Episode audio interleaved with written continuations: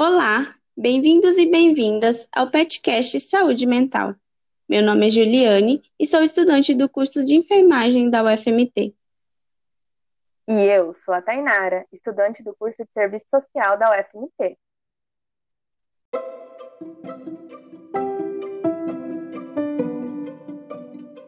E hoje, no segundo episódio, vamos falar sobre o que é o PET, o que é interprofissionalidade e quais são as suas propostas e objetivos.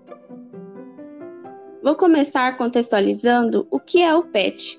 A sigla PET significa Programa de Educação pelo Trabalho para a Saúde.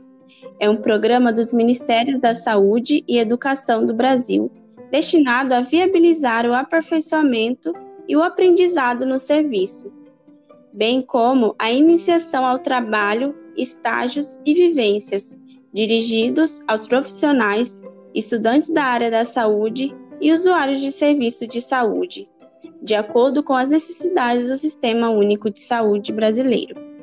O propósito do programa é promover a integração ensino-serviço-comunidade, tendo como missão o fortalecimento da educação pelo trabalho em saúde por meio da disponibilização de bolsas para tutores, que são docentes das universidades, preceptores, que são os profissionais de serviços, e estudantes de graduação da área da saúde. Faz parte do conjunto de atividades previstas nas linhas de ação do Plano Nacional para a implementação da educação interprofissional no Brasil, nos anos de 2018 e 2019, apresentado à Organização Pan-Americana da Saúde Organização Mundial da Saúde, pelo Ministério da Saúde, em conjunto com o Ministério da Educação e Rede Brasileira de Educação e Trabalho Interprofissional em Saúde. E foi instituído no ano de 2008. Cabe lembrar que houve outras iniciativas de PET Saúde desde 2008, voltadas para a saúde da família, saúde mental, álcool e outras drogas e para as redes de atenção, com o objetivo de solucionar demandas e deficiências que associam os eixos ensino, serviço e comunidade, Assim, o programa seleciona estudantes de vários cursos a fim de promover um conhecimento amplo aplicável no Sistema Único de Saúde e que permita a colaboração entre os atores das redes de saúde vigentes, por meio de ações vinculadas ao ensino, pesquisa e extensão. Nesse contexto, o PET Saúde, em sua nona edição, com a temática Interprofissionalidade, iniciou suas atividades no dia 1 de abril de 2019, na UFMT, e simultaneamente em mais de 100 universidades brasileiras. Na Universidade Federal de Mato Grosso, campus Cuiabá, o programa foi subdividido em subeixos LGBT e mulheres, saúde da criança e do adolescente, saúde mental, comunidades tradicionais e gestão do trabalho, a fim de que os subgrupos desenvolvam práticas interprofissionais segundo seus recortes temáticos, mas também integrando entre si.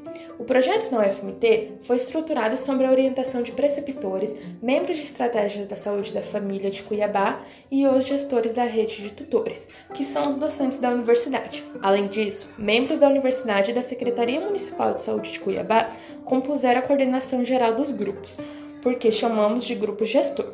Por fim, Há também a participação de discentes voluntários e bolsistas por edital de cursos de enfermagem, nutrição, educação física, medicina, serviço social e psicologia, o subgrupo Saúde Mental iniciou a observação e acompanhamento das rotinas e práticas da Unidade de Saúde da Família 1 e 2 e na gestão municipal por meio de visitas à Secretaria Municipal de Saúde, em que, por meio dessa observação, iniciamos um movimento de reflexão no processo de trabalho em saúde mental na rede de atenção psicossocial, de forma a pensar e elaborar coletivamente soluções para as demandas urgentes do processo de trabalho, bem como promover mudanças curriculares que preparem os futuros atores dos serviços da rede para superar desafios referentes ao trabalho em saúde mental, mas também no trabalho interprofissional.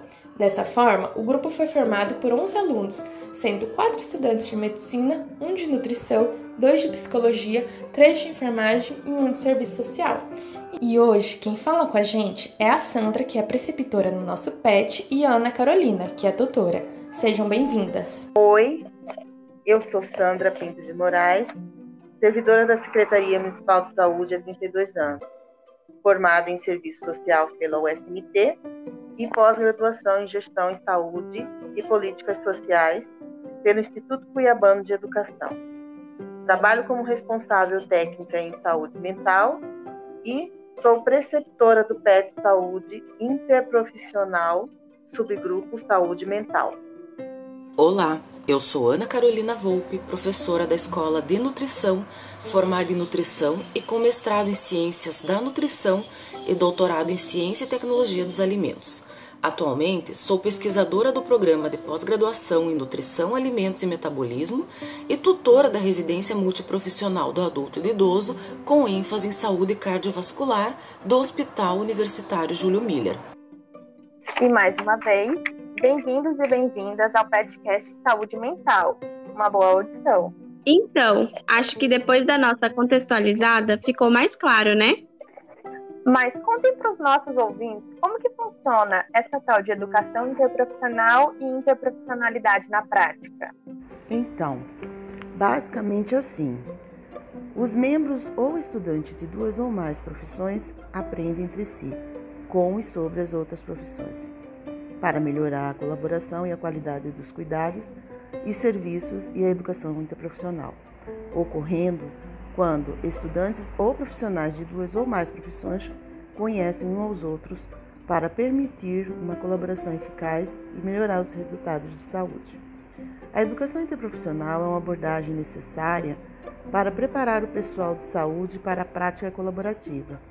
Os primeiros encontros do PET se deram na construção de conceitos e entendimento sobre o programa.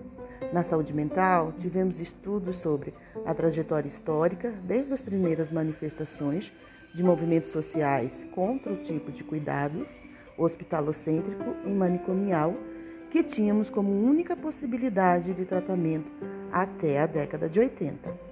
Essas denúncias e críticas ao manicômio iniciou, iniciou por meio do movimento dos trabalhadores de saúde mental no fim da década de 70, culminando com a reforma psiquiátrica. Após essa compreensão histórica em que todos nós trocamos e aprendemos coletivamente, começamos a aproximação e maior entendimento sobre a política de saúde mental, sobre o que é a interprofissionalidade e como se daria esse momento no dia a dia da rotina da unidade básica, dentre outros temas e conceitos que emergiram na etapa de teorização do projeto. Realizamos visitas com os discentes nas UBS para conhecer a unidade física, os profissionais e a comunidade, assim como em alguns CAPs, para que os discentes pudessem conhecer os serviços específicos de saúde mental, mesmo o projeto sendo realizado em uma estratégia de saúde da família.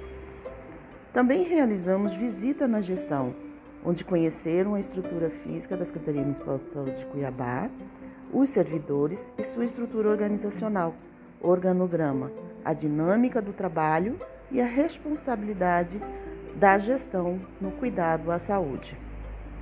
Então, a interprofissionalidade é a união de competências de diversos profissionais, fazendo com que ocorra um trabalho colaborativo entre eles, e esse trabalho tem como objetivo em comum o cuidado integral do sujeito. Muitas pessoas confundem ou imaginam que a interprofissionalidade e multiprofissionalidade sejam a mesma coisa. Porém, elas se diferenciam, já que a multiprofissionalidade é a reunião de diversas categorias profissionais em um serviço, porém trabalhando de forma paralela, não havendo trocas de experiências, discussões de casos, não havendo assim trabalho colaborativo entre os profissionais, ou seja, cada profissional trabalha de forma individual.